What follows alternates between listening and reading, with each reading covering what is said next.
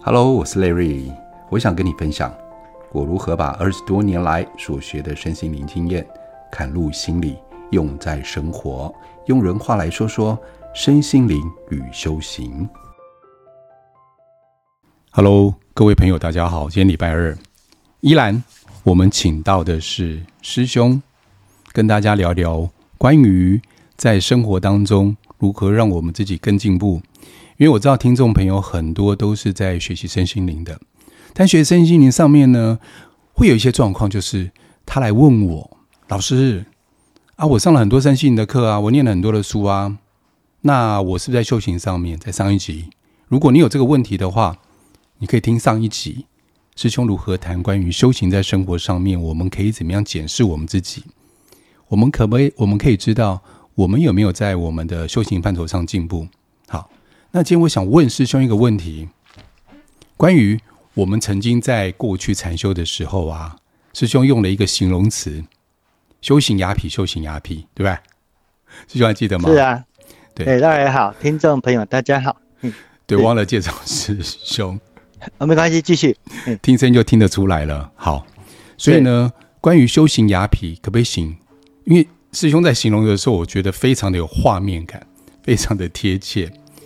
所以在我们现在修行上面，我发现有很多人，他就说啊，我在学身心灵啊，穿的很身心灵，说话很身心灵，一切做的外在行为很身心灵，但是内在里面不断的批评批判别人，然后有机会就抱怨，在生活上面跟在外面所展现的不一样，所以想谈一下师兄，之前我们那时候在禅修谈过关于修行雅痞这件事情。在社会上，或者是修行雅痞这件事情，你当初是怎么说的？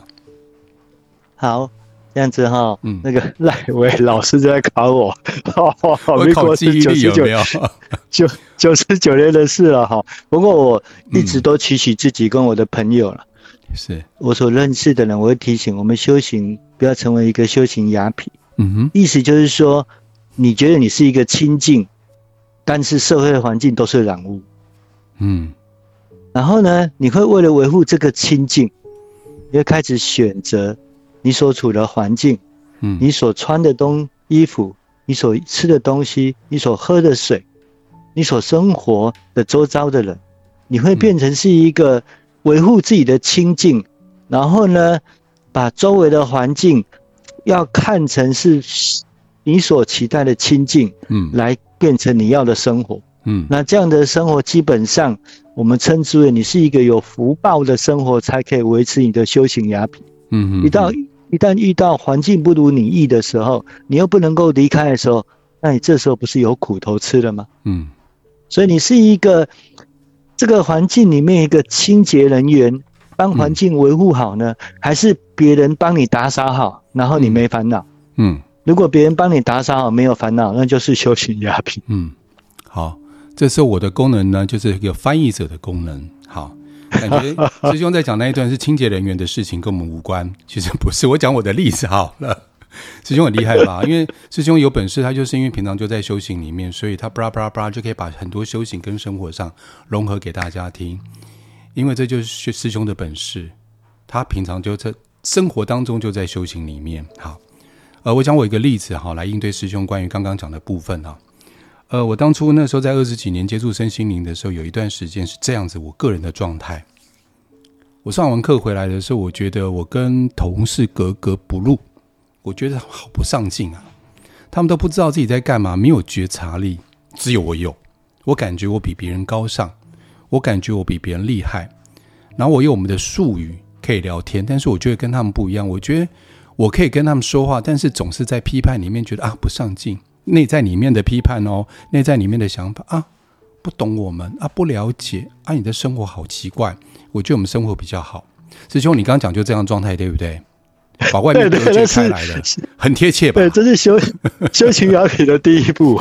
对，就是看一切，对的，看一切众生皆是有问题，有有有染污啊，我是清净，这是第一步，第一步。对，然后我再说，就是学到那些学到标准呢、啊。不是拿来限制我自己，不是拿来看自己的，就是感觉那些法、那些呃呃呃规则，都是拿来要求别人的。别人要做到我的规则，那我都不看自己，不管不不管自己到底是如何，都觉得自己好高尚、好不得了的感觉，就这样状况对哈。就修行雅痞的状况的第一步是吗？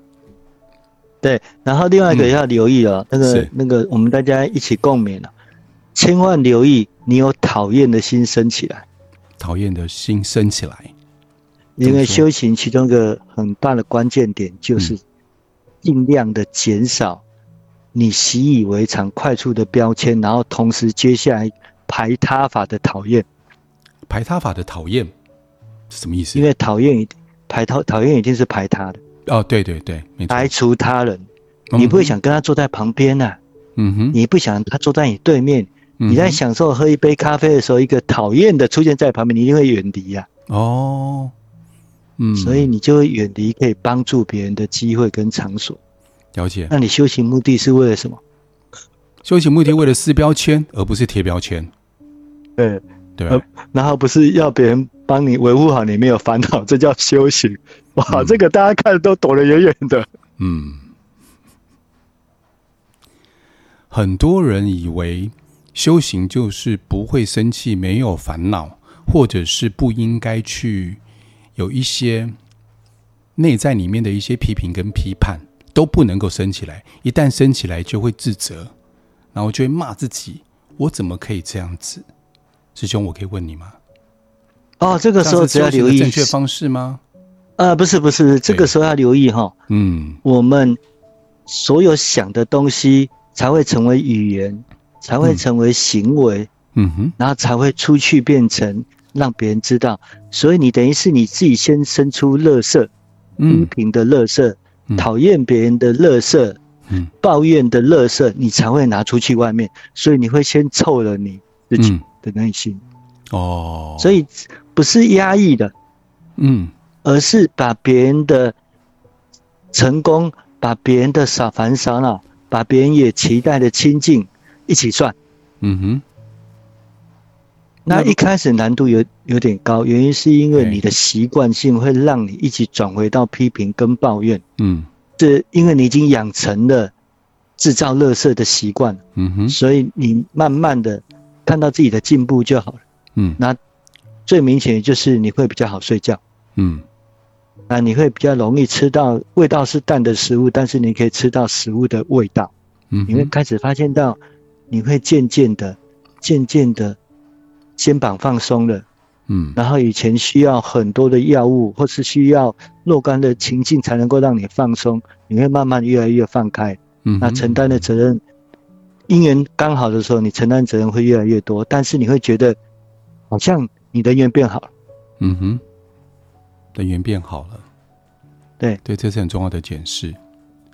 那在转换时期之前呢，我难免会有一些烦恼跑出来嘛。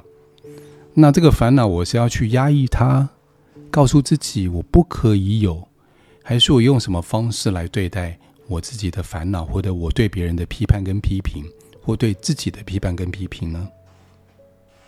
其中一个方法哦，呃，我在这边刚好发想出来的哦。嗯，我们其实，在压抑我们要生气呀，或是压抑我们自己内心那种说不出来的无名火要冒出来。我们这种压抑就好像什么？你脚踩着灌气，然后灌了一个气球，是你脚踩它的哦。然后你同时手要压抑那个气球。嗯哼，哦，它是和两倍力量的，因为你继续灌它，用脚去踩它嘛，你手要压抑它。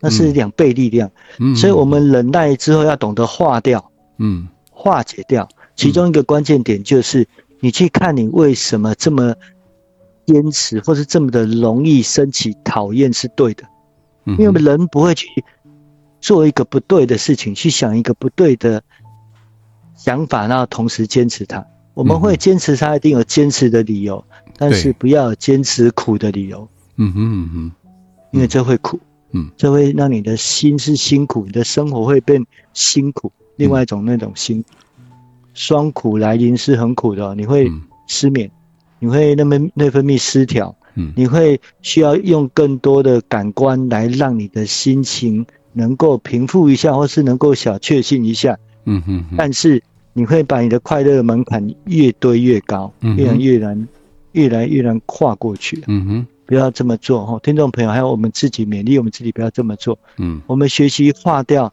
其中一个是是要把他人的快乐跟辛苦跟你一起算。嗯，这会让你慢慢去了解，当别人都平静跟安定的时候，你才会真正有平静跟安定。嗯，但是呢，听众朋友也许会问，诶，师兄，你这样不是等于要把你的快乐跟痛苦交给别人决定的？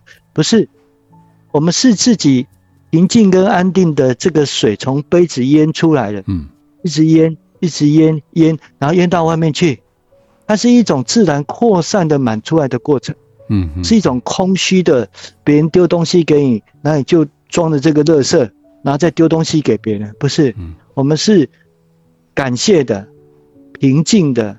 然后有责任感的，同时又能够随时保持能够让身心放松的这种觉察，嗯嗯，生活当中又不是有压力，这样子满出来，嗯，这样子渐渐的、渐渐的，周围环境就会被你影响，因为我已经这样子几十年这样子的经验，嗯嗯嗯，实际上的经验，师兄，你刚刚有提到一件事情，就是如果说有烦恼的时候，我们去找到原因，我刚刚有没有听错？找原因，就是。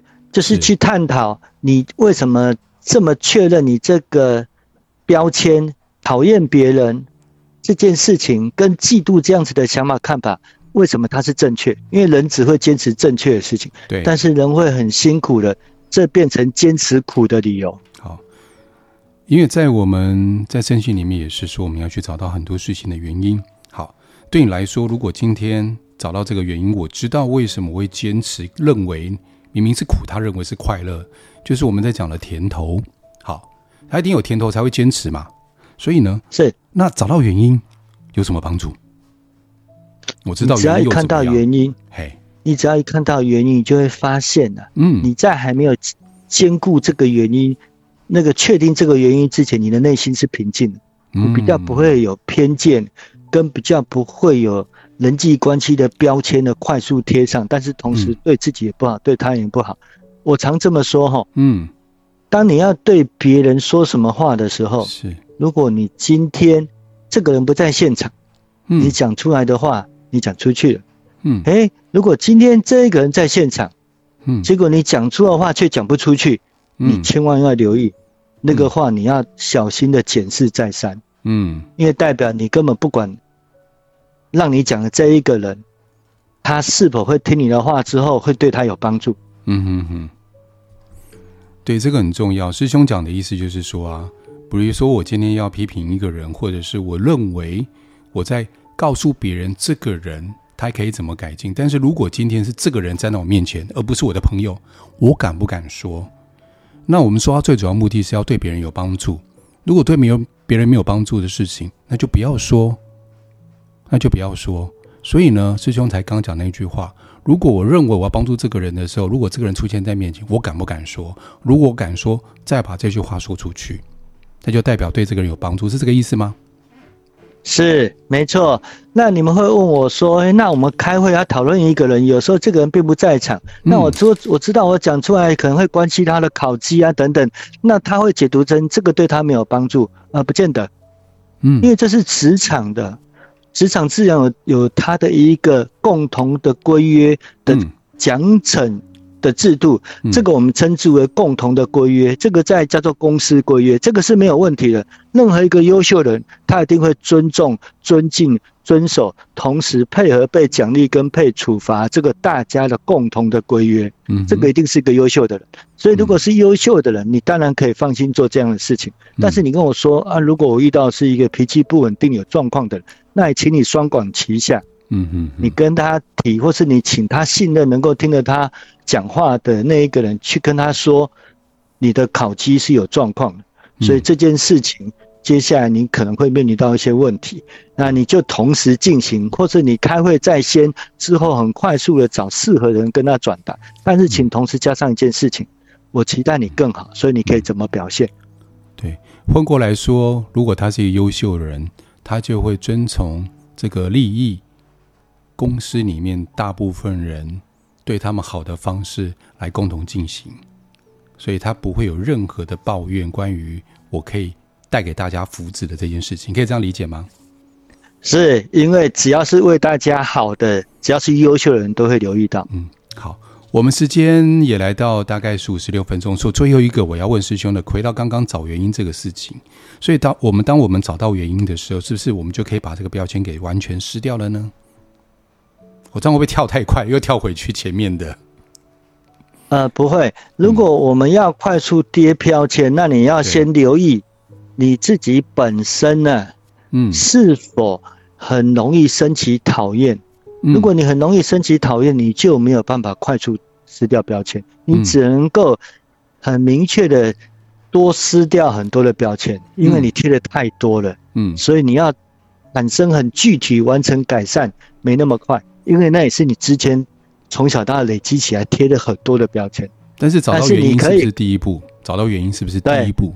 对，然后同时你希望大家跟对方都好，嗯，才会愿意看见又会撕掉标签。嗯，所以第一步呢，可以先找原因。因为我会这样问的原因是在身心灵和很多的环境里面，我要去找到原因。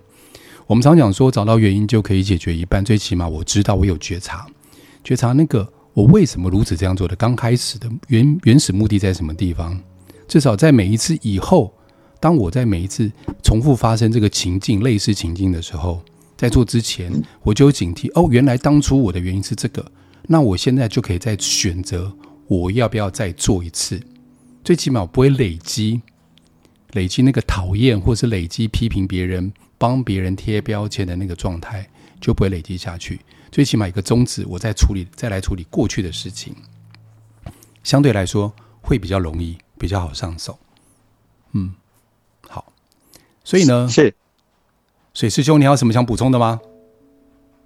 呃，没有，但是我一样祝福 那个赖伟还有听众朋友们，我们一起努力，让自己的内心平静、健康、快乐，然后同时这样子的满足，然后烟出来，然后影响到你周围的家人、职场、朋友，乃至于你出去看到的社会的人士，你给个祝福都好。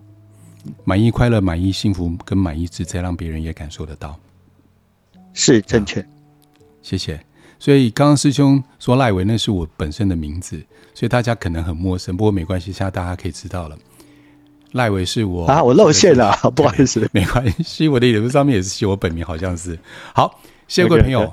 我们下期见，拜拜，拜拜。